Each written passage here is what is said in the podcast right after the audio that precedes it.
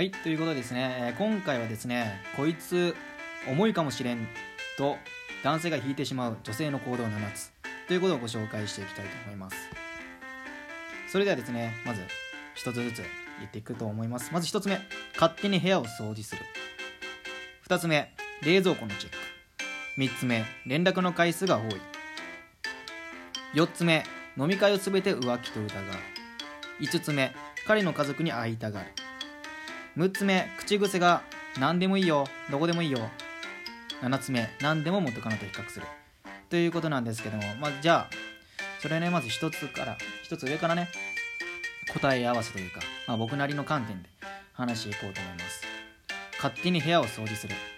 ということでまあ大好きなね彼の家に招かれてね合鍵もらうような仲になったらまあそれは嬉しいんですけども、まあ、だからといって、まあ、勝手に部屋を掃除するのは NG ということで、まあ、散乱してるものをね片付けるぐらいならあ気の利く子だなって思われるかもしれませんががっつり掃除したり、まあ、自分の判断で、まあ、整理整頓したりねいろんななんかもともとこの位置に置いてあるのに勝手に移動させてしまうってなるとありがたいを通り越してやりすぎになってしまうということで、まあ、家に帰ったらですね、まあ、彼女が知らない間に掃除していてここに置いてたあずものがなくなってどっか行ってしまったみたいな慌てたりするとね。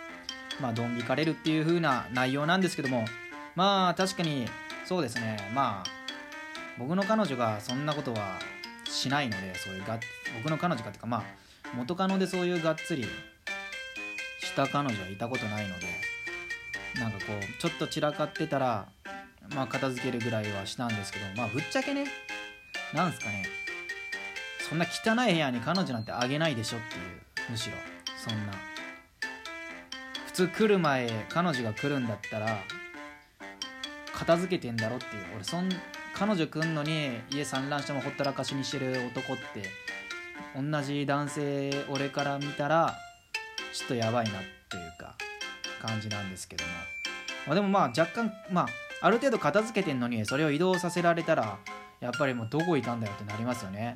僕の親もねよくたまにね来るんですよ。家にね。様子見にとかね。その時にがっつりなんか場所とかねいろいろ映されてねどこ置いたか分かんなくてねもういつもねどこいたみたいな感じでね喧嘩になるんですけどね。まあ場所をね映されるのはねたまったもんじゃないですよね。はい。でまあ男に言いたいのはまあ散乱したまま家よ家人呼ぶなっていうことですよね。はい。で次冷蔵庫のチェック。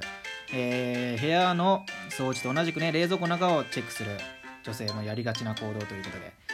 まあ冷蔵庫のチェックも飽き足らずね。まあ彼氏のね食事の管理までして。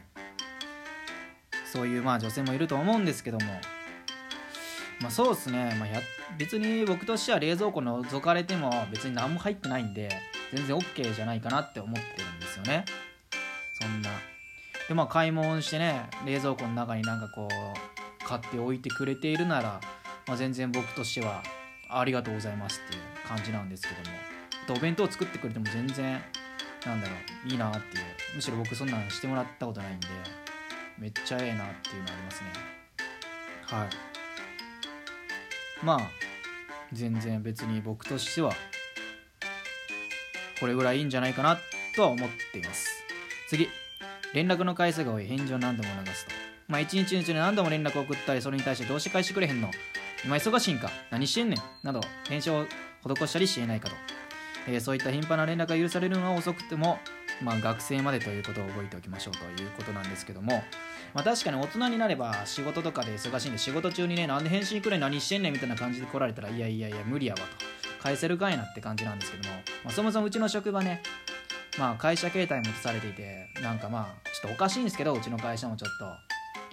まあなんだろうフロア内に自分の携帯持ち込み禁止してるんですよ。まあ僕黙って持って行ってるんですけどねぶっちゃけ。ポケットに忍ばせて。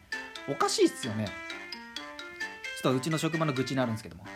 こんなんねもしうちの親とかがなんか倒れてそれでうちの家に電話かか僕の携帯に電話かかってきても気づかないわけですよ。もうそれでもええんかっていうね。どんだけそういうの従業員のことをね何も考えてないんだゴミ返しがっていう感じなんですけどね。まあそれは今話は置いといてですね。まあそうですね。まあ仕事中にそんな何してんねんみたいな来られたらいや無理やわってなりますよね。それで毎回喧嘩なんてなったらもう疲れますよね。本当に。お前仕事どうしたってなりますよね。まあ相手が学生ならねうんワンチャンわからなくもないかもしれないですけどもまあね。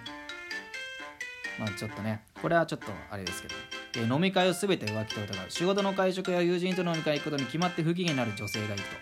まあ伝えた時は何ともない様子だったのにもかかわらず後から女の子いたんでしょう。ねえ。女いたんちゃうんか？と文句を言ったり飲み会全て浮気じゃないの？って疑われる男性は非常に苦痛を感じるということなんですけどまあ分からなくもないことはないですよね。飲み会全て疑いなんか飲み会全て浮気と疑われても。もう男はねやっぱね酔った勢いでねなんかね隣にいる女の子に対しね仲良くしようとしたり口説いたりしようとするやつもいるんでね。本当に。まあそういう彼氏と付き合ってしまったらやっぱまあ不安になるのはしょうがないですけどまあもうどうしても不安だったら別れた方がいいと思います。治らないで言っても。言えば言うほど逆に悪化するんで別れた方がいいと思いますそんなやつはね。そういう男とは。しょうがないです。それがもうなんだろうな。どうしても我慢できなかったら自分もやっちゃえばいいんじゃないですか。飲み会行きまくってね。はい。やられたらやり返すっていうのがもう世の中ですよ。本当に。しょうがないです。まあ自分がその汚れるのが嫌だったんだもうその人とは別れた方がいいです。合わないだけですから。ね。だって実際やってない場合もまああとは信じる力ですよね。この絶対にやらないんだって。普段のね彼氏を見ていたらね分かるはずですよ。あと出会った出会い方もね例えば飲み会で口説かれてとかだったらまあ疑ってもしょうがないかもしれないですけどもちゃんとしたなんだろうな、まあ、職場で意気投合して出会ってとかね同じ仕事のプロジェクトでこうなって出会いましたとかねそういうなんだろう感じだったら別にちゃんとした彼氏じゃないんじゃちゃんと彼した彼氏じゃないんじゃないでしょうかね。うんめっちゃ噛んだ。わ次彼の家族に会いたがる。大人になればなるほど家族に会うイコール結婚という意味合いが強くなってきます。そのため家族に会いたがるのは結婚したいと一生表示と捉えるのが自然やたらと家族に合わせてやつがも女性に対して男性は思えなこいつと思われてしまうかもしれませんとということでまあそうっすね。うんでも僕の歴代の彼女全員あれですよ。付き合ったその何日後かにすぐに僕の母親に合わせ僕の母親じゃないわ。自分の母親に合わせたりしてましたね。はい。でそれにそのたびに周りに伝えたら「えなんか彼女結婚意識してんの?」みたいな感じですけど別に最近の女性ってそんな意識してないと思うんですよね。結婚なんて親に合わすことに対して、まあ、この人と付き合っていて大丈夫かっていうのをね親に判断させるっていう意味で呼んだんじゃないでしょうかね。まあ結果的には僕別れてるんでまあ僕は親のね審査には通らなかったってことなんですけども。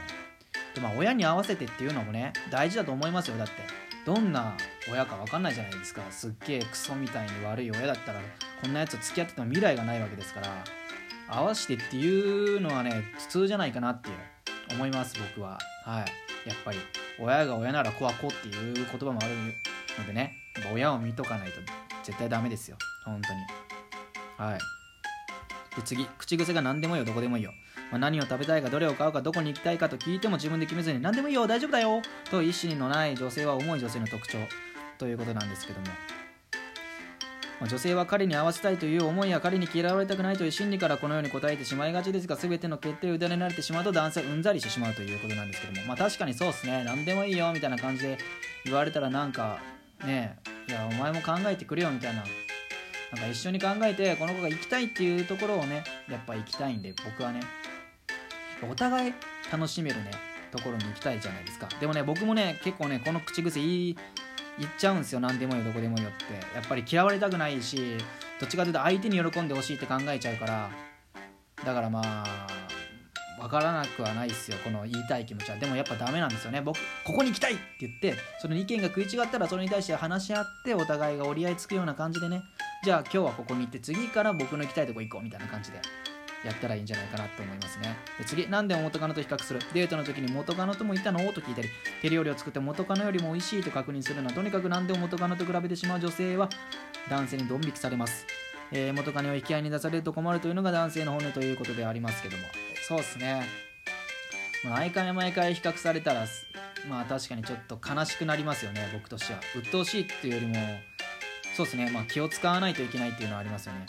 なんか申し訳ないなとかなんか何も言えないですよね。だからまあ毎回そうですね。聞かれ元カノにもそういうなんだろう元カノとどっちが美味しいって聞かれたらいやもうそっちの方が美味しいに決まってるやんってそれは答えるに決まってるじゃないですか。